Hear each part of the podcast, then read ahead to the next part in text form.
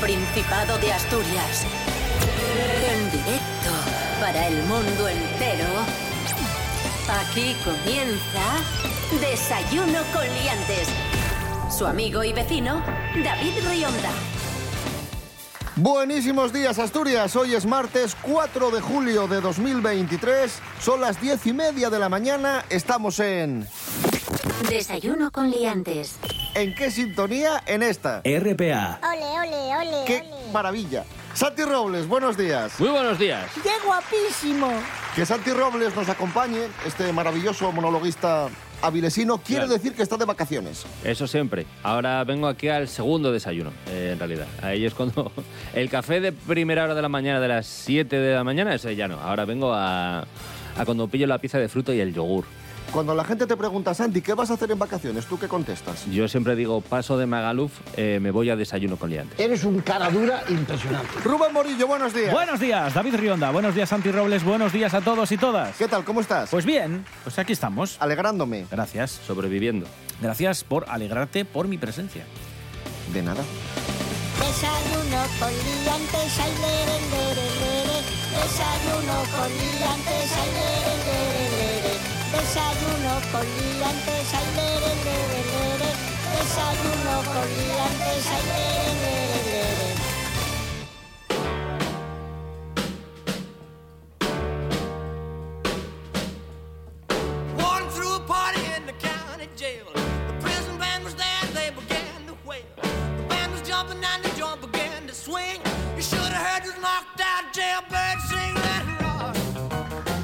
Comenzamos, noticia de la voz de Asturias. Escapada Rural ha elaborado una lista de los 100 pueblos más elegidos por los viajeros para hacer turismo rural este verano. Sí. Y en esta lista figuran 19 localidades asturianas. Yeah. Muy bien. Vamos con la lista. Venga.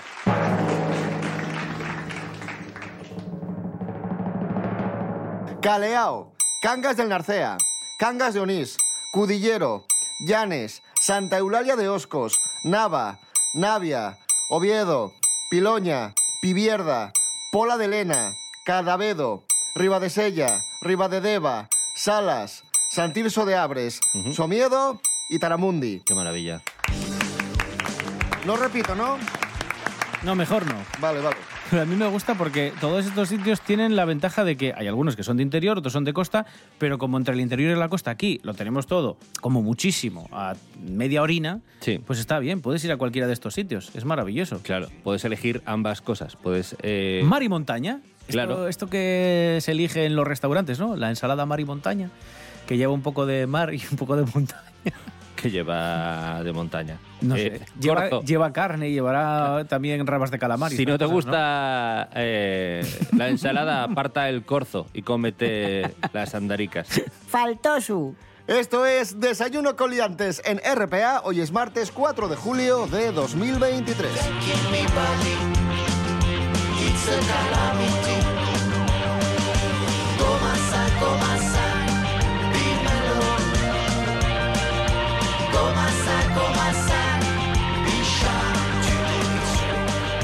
Desayuno con Liantes. Síguenos en las redes sociales. En Facebook Desayuno con Liantes y en Instagram arroba Desayuno con Liantes. Continuamos en Desayuno Coliantes y hoy estamos muy felices, muy contentos porque vamos a recuperar una sección Oh. muy bonita, Oh, sí. inolvidable Que y que, todos esperábamos. y que marcó a los oyentes de, de Claro, este programa. Está cine de barrio y esta sección, en el corazón de la gente. La noticia de Santi. La noticia de Santi es una sección que consiste en. Santi, Leyendo una noticia. efectivamente. Sí. Es eso, básicamente. Es básicamente eh, poner en público de manifiesto mi falta de comunicación. Piedras salteadas, la última moda gastronómica callejera en China. ¿Cómo? Eh, la ¿Piedras? vanguardia, la vanguardia culinaria Pero ¿cómo vas a comer está piedra? en China. El caso es que por lo visto en la región eh, china de mm, Hubei No sé si se pronuncia así. Sí, bueno. Jubei, sí. Jubei. oh. Sí. El, mi- eh, otra de- eh, está, está el número 21 en las zonas eh, de turismo más. Está Cantabria, Aragón, Está Cantabria Asturias y sí, sí. El caso es que esta gente eh, básicamente ha diseñado un plato consistente en hacer una salsa picante, ¿Sí?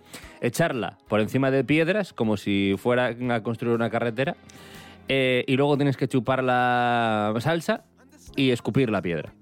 Mola porque te explican que tienes que escupir la piedra. Es decir, te- ya por si acaso, como a lo mejor igual la gente en Hubei peca un poco de inocente, eh, te dicen, después tienes que escupir... No puedes...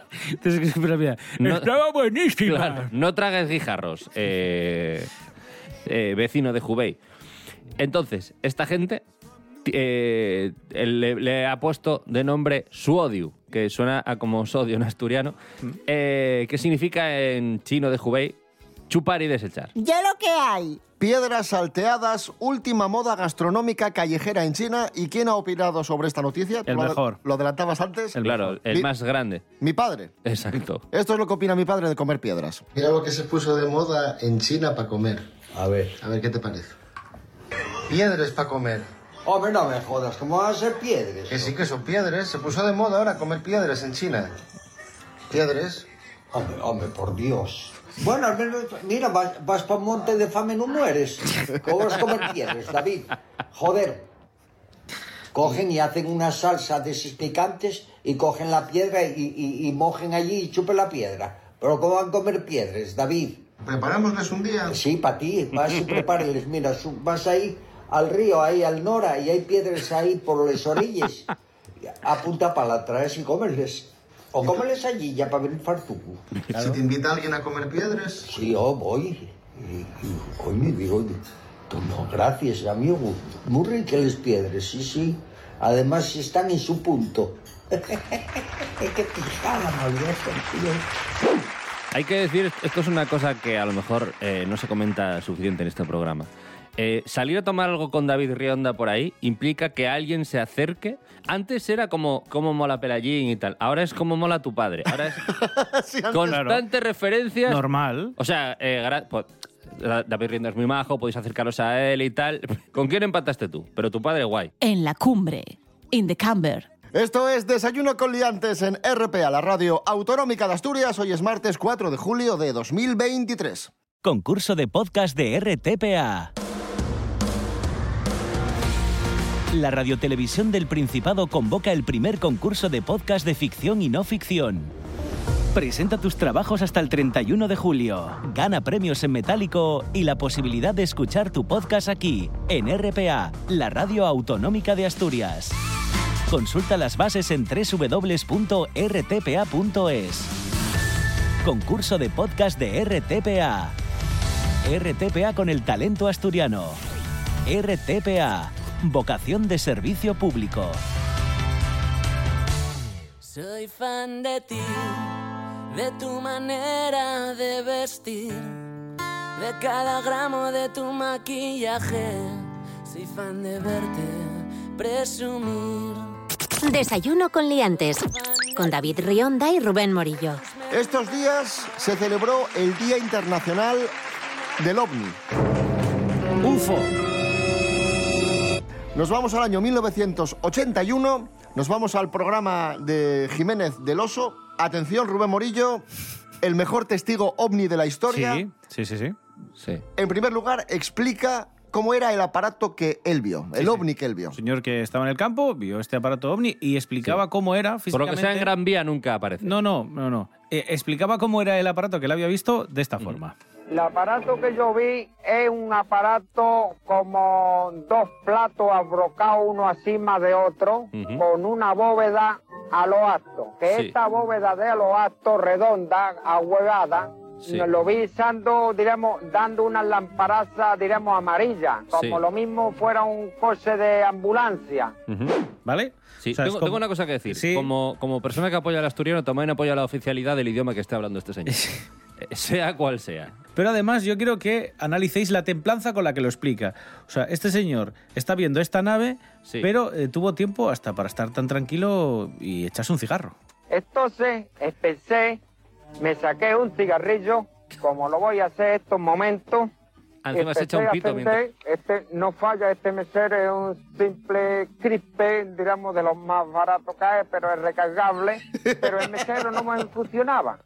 Entonces la máquina cuando hizo a, a ese escondió primero la escalera, una escalera telescópica que tenía. El aparato no cayó para el suelo, el aparato se mantenió en el aire sin las patas. Pero, pero a mí me estaba. interesa mucho, vale, ya sabemos cómo era la nave, ¿no? El Sí. ovni, que era una especie de ambulancia. Pero me gustaría, me gustaría saber cómo eran los aliens. A lo mejor sin el- una especie. ¿Los visitantes? Los visitantes, los aliens, los extraterrestres, ¿cómo eran? Puede que fueran con una bata blanca, a lo mejor. Nos lo va a explicar. Atentos. Llevaba una escofranda blanca, digamos de color cristal, de plástico, yo no sé de material que era, apegada a sus, a, digamos a su cara, a la misma forma de la cara. A partir del pescuezo para abajo era marrón. Aquí a la cintura para abajo, como no se veía, pues no puedo dar detalles. Color, el color que tenía era un color marrón, Marrón. tostado. Marrón, digamos, tostado, como ojos naturalmente como achinados. Naturalmente, porque todo el mundo ha visto una... Naturalmente achinaos, sí, sí. Quisiera recordar a la gente que en 1981 el uniforme de la policía era marrón. Yo creo que ese señor se pilló una torza en la calle. Alguien llamó a la policía, lo recogieron y ahora está... Bueno, ahora. O eso, o seres de otro planeta. Sí. Que es la segunda opción. Nos quedaremos siempre con la duda. Nunca sabremos qué fue. Vamos a poner música, música viral. Vamos a escuchar a nuestro compañero Pedro Durán y la canción Sidra Rap, que es una parodia del éxito de Quevedo y Bizarrap, con la colaboración del Consejo Regulador para potenciar el consumo y la visibilidad de la sidra asturiana. Ahí está Pedro Durán, Sidra Rap.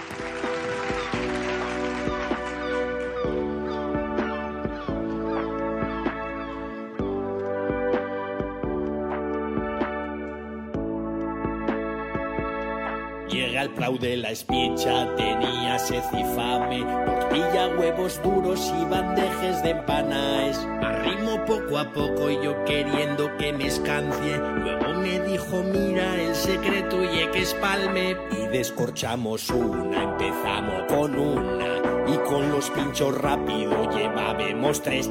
Escanció toda la caja y nos quitamos la sed. Devolví todos los cascos y a empezar otra vez.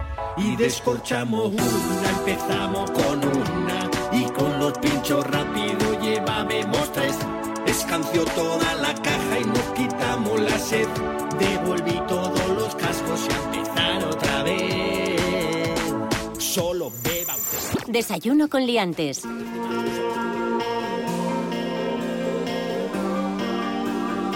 Seguimos, esto es Desayuno con Liantes en RPA, la radio autonómica. Hoy es martes 4 de julio de 2023. Mary Coletas, buenos días. Hola, buenos días. ¿Qué tal están?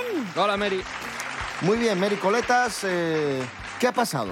Pues que hay más rumores de que Íñigo Nieva, el novio todavía de Tamara Falcó, con el que se va a casar en una semanina, bueno, pues hay unos rumores que dicen que le fue infiel a Tamara.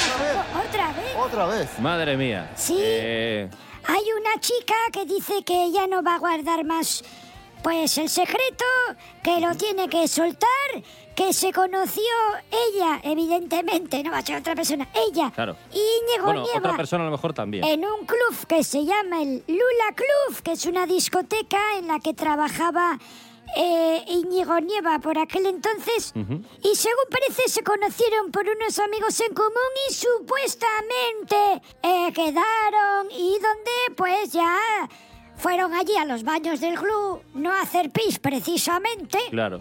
Y allí pues mantuvieron lo que vienen siendo flexiones. Hicieron Claro. flexiones sexuales. Tengo una pregunta. No, no Por- la voy a contestar porque todavía no he terminado. Ah, bien.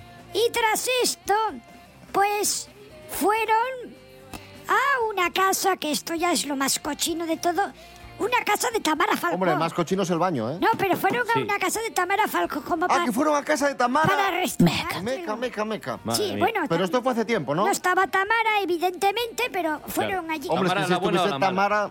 Esto fue hace un tiempo indeterminado, pero ya hace tiempo, sí, no fue recientemente. Ah, bueno, bueno. Pero claro, es que falta solo una semana para que se case este chaval con Tamara Falcó.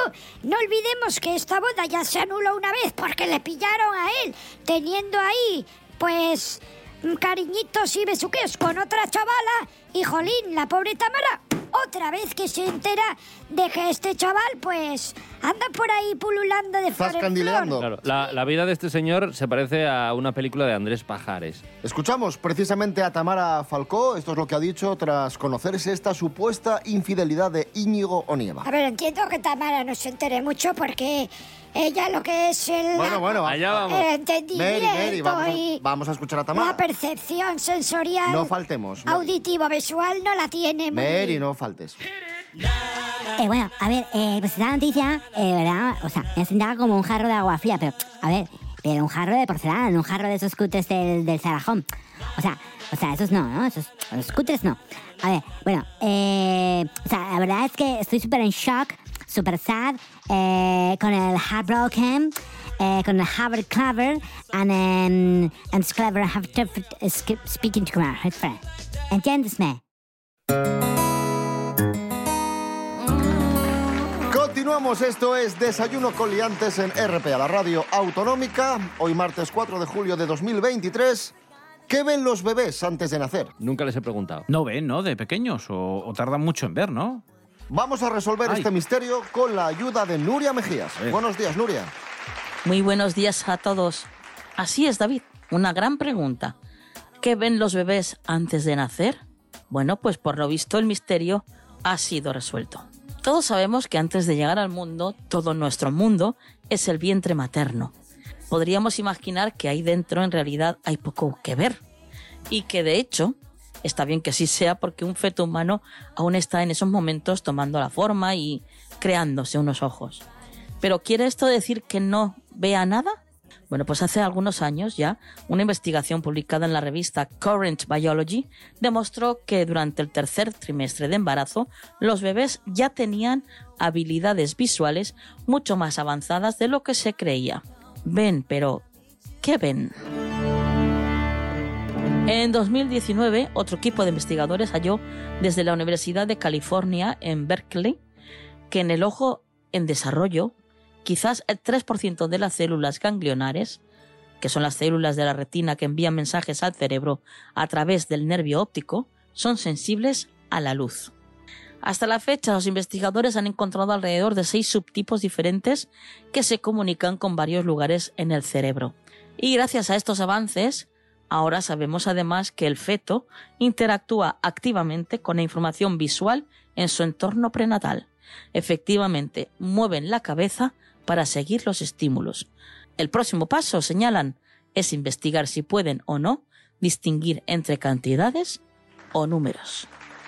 Que tengáis un buen día. Gracias, Nuria Mejías. Esto es Desayuno Coliantes en RPA, la radio autonómica de Asturias. Hoy es martes 4 de julio de 2023. Maravilloso.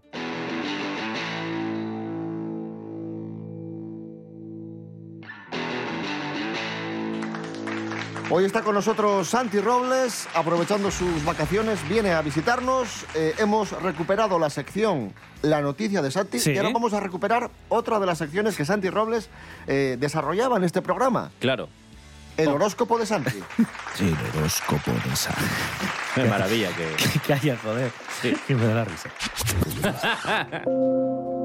Bien. El horóscopo de Santi Robles. Qué maravilla. Eh, estimada, estimada amiga Virgo, eh, el horóscopo es mentira. Solo gente intentando sacarte el dinero. No vayas a que te lean las cartas ni te pasen el agua. Probablemente tengas algún problema con algún Tauro, porque son todos imbéciles, pero eso es porque la imbecilidad reina en esta sociedad. En cuanto al dinero, probablemente necesites dinero, pero como, como para no necesitarlo, es que todo el mundo lo necesita, amiga Virgo. No. O sea, ya está, no, no pasa nada. Y en cuanto a la salud, cuida mucho tu salud. No como si fueses Piscis, que entonces me daría igual que eh, bebieses Jack Daniels en vez de agua. Eh, podrías hacerlo, pero eh, como eres Virgo, pues vas a tener que cuidar tu salud. ¿eh? Así que un abrazo. El horóscopo de Santi, ahí está. Horóscopo de Santi. calla, calla, joder, que me da la risa. El horóscopo de Santi Robles. Ya está. El cuenco tibetano, qué guay, ¿eh? Ya, ¿eh? Continuamos.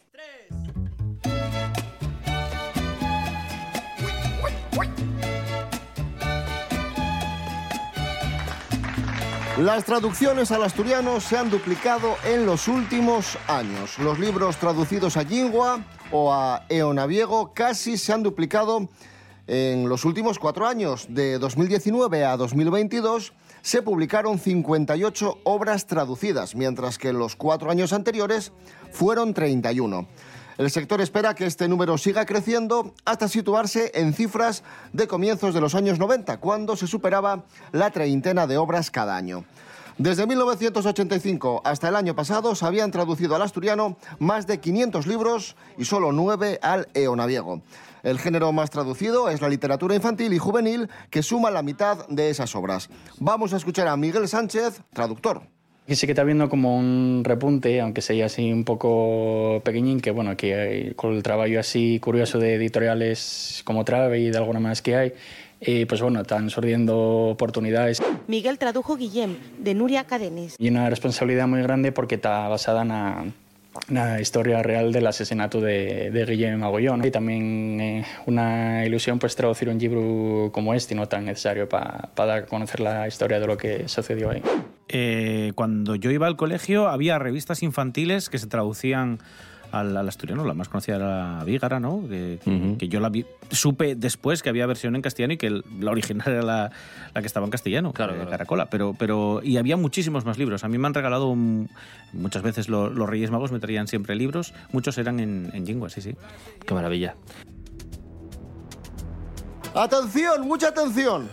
Hoy, diez y media de la noche. Festival Metrópoli. En Gijón. Sí. ¿Sabes quién actúa? Camela. ¡Oh! ¡Qué maravilla! Escuchamos a Camela Venga. cuando zarpa el amor. Hoy, diez y media de la noche en el Metrópoli. Qué maravilla.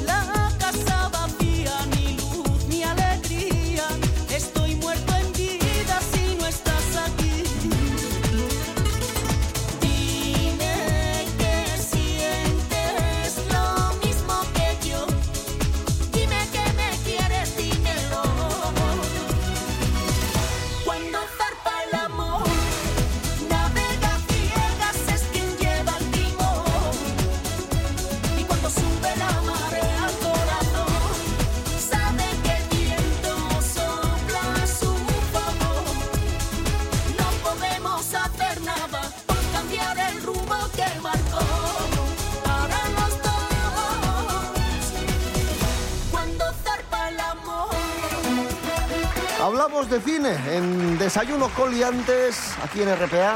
Y es que Morillo y yo ya hemos visto la peli que tanto esperábamos. Vamos allá. Ya Sí. hemos visto Indiana Jones Oye. ¿Y qué tal? el Dial del Destino.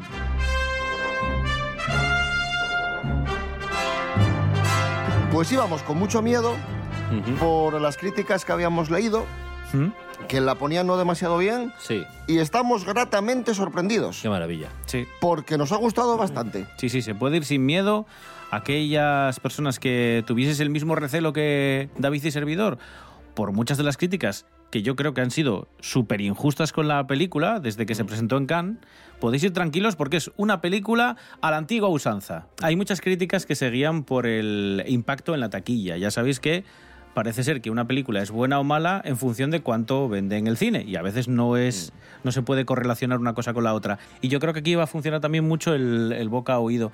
O sea, hay mucha gente que está saliendo contenta de la película y que se lo está diciendo a gente que en principio no iba a ir porque tenía miedo Claro, claro, claro. por lo que había pasado con, con la entrega, con la última entrega de Indiana, que bueno, Ya. que, que, que no, pues eso, no, no tiene nada que ver con, con esta última entrega. Yo tenía pensado verla igual, así que seguramente me acerque y luego ya os diré. Y seguimos hablando de cine. Hoy se cumplen ya eh, cuatro años del fallecimiento del gran actor asturiano Arturo Fernández. Vamos a recordarle en uno de sus papeles más celebrados por la crítica, su papel en El Crack 2 y lo hacemos junto a Miguel Ángel Muñiz, Jimmy Pepín. ¡Oh, yeah! Grande.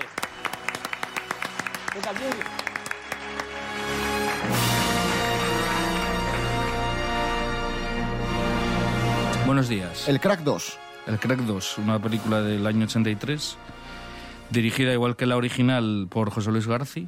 Al contrario que la primera, que sí que tuvo bastante éxito de crítica, ya es de la- del año 80, ¿no? La primera parte. Esta, esta continuación, ya tres años después, mm, es un poco. está un poco considerada como a medio camino, ¿no? Porque hay quien. hay gente que sí que la defiende, pero el- las- la, sensación general es que es una película peor. Tenemos otra vez al elenco de la primera, ¿no? Alfredo Landa, como le recibe Germán Areta, María Casanova, que hace de la novia, Miguel Reyán, que hace del ayudante de, de Alfredo Landa. José Bódalo, que ya salía en la primera también haciendo del amigo este que tiene en la policía y tal, ¿no? Que le comenta ahí un poco cómo está el tema. Y luego tenemos la incorporación de un personaje que es el, el del villano, que para mí es de lo más interesante de la película, pero sobre todo porque lo interpreta alguien como Arturo Fernández. Es muy interesante porque es de las pocas... A ver, él sí que tiene algún papel más... Tiene uno, por ejemplo, en que hace de ladrón en una película de 64 con Lina Morgan. Eh, que es est- esta que lo es, se llamaba, que hacía de un atracador, que bueno, luego acababa teniendo un romance con Lina Morgan y tal, que era más o menos dramático el papel. Y, pero aquí es eh, todavía un paso más allá porque realmente es un papel, una especie de mafioso con bastante poder y bastante intimidante. ¿Y qué tal lo hace? Porque Lo hace muy bien. Yo, yo me quedé sorprendidísimo la primera vez que la vi. Tiene un cierto sarcasmo. Eh, incluso cambia un, el- la forma de entonar, porque él, él tiene una voz, ya sabes, que tiene una voz muy un- característica. Sí, tiene ¿no? giros y baila Una- mucho. Una Sí, forma sí, sí. De, de entonar muy particular. Y aquí el tío se mantiene con un tono bastante serio, bastante seco. Tiene un mano a mano con Alfredo Landa, que bueno, que también es otro actor. Que le planta cara a Alfredo Claro, Landa, claro. Es, es un actor también muy importante, Alfredo Landa, del cine español, y, y en ningún momento uno queda por debajo del otro, ¿no? Ujú. Es un duelo ahí bastante interesante. Y claro, te genera unas expectativas porque hoy es todo lo que el, lo que el villano hace, todos los tejemanejes y tal, todo el poder que tiene, y claro. Luego siempre te quedas con la idea, bueno, pues cuando por fin salga, ¿no? Después de tanto hablarme de este personaje, cuando salga va a ser como la hostia, ¿no? Aquello. Y una vez que aparece Arturo Fernández, hay un rollo familiar y tal, la- colocando el árbol de Navidad con su familia. Claro, al- resulta chocante, pero luego ya, cuando ya empieza a hablar con Alfredo Landa, eh, te lo crees perfectamente. O sea, te crees que ese tío que está en su mansión controlándolo todo. Y es una película un poco más pesimista que, que la primera, que bueno, él también tenía mucha carga dramática y también era un poco triste, pero esta todavía va más allá, sobre todo porque la conclusión eh, no deja buen sabor de boca, porque no, de alguna manera no, no se resuelve. Y ya digo, es una película que tiene un guion para mí bastante redondo, es una película con el ritmo habitual de Garci, pues reposado, y que tiene interpretaciones buenísimas, y, como la de Miguel Reyán, por ejemplo, ¿no? de secundario, que además eh, tiene sorpresas en el guion. Yo creo que hay un momento que, que la trama da un par de giros que uno no se espera, o por lo menos no se espera que sean así tan repentinos. Y, y yo creo que es una película con bastante fuerza, una película muy interesante. Celuloide Maltratado, película que hoy reivindicamos, El Crack 2 de José Luis Garce, con Arturo Fernández, cuidado, haciendo de malo y haciéndolo muy bien, ¿eh? Eh, Miguel Ángel Muñiz, gracias. Pues nada, hasta la próxima.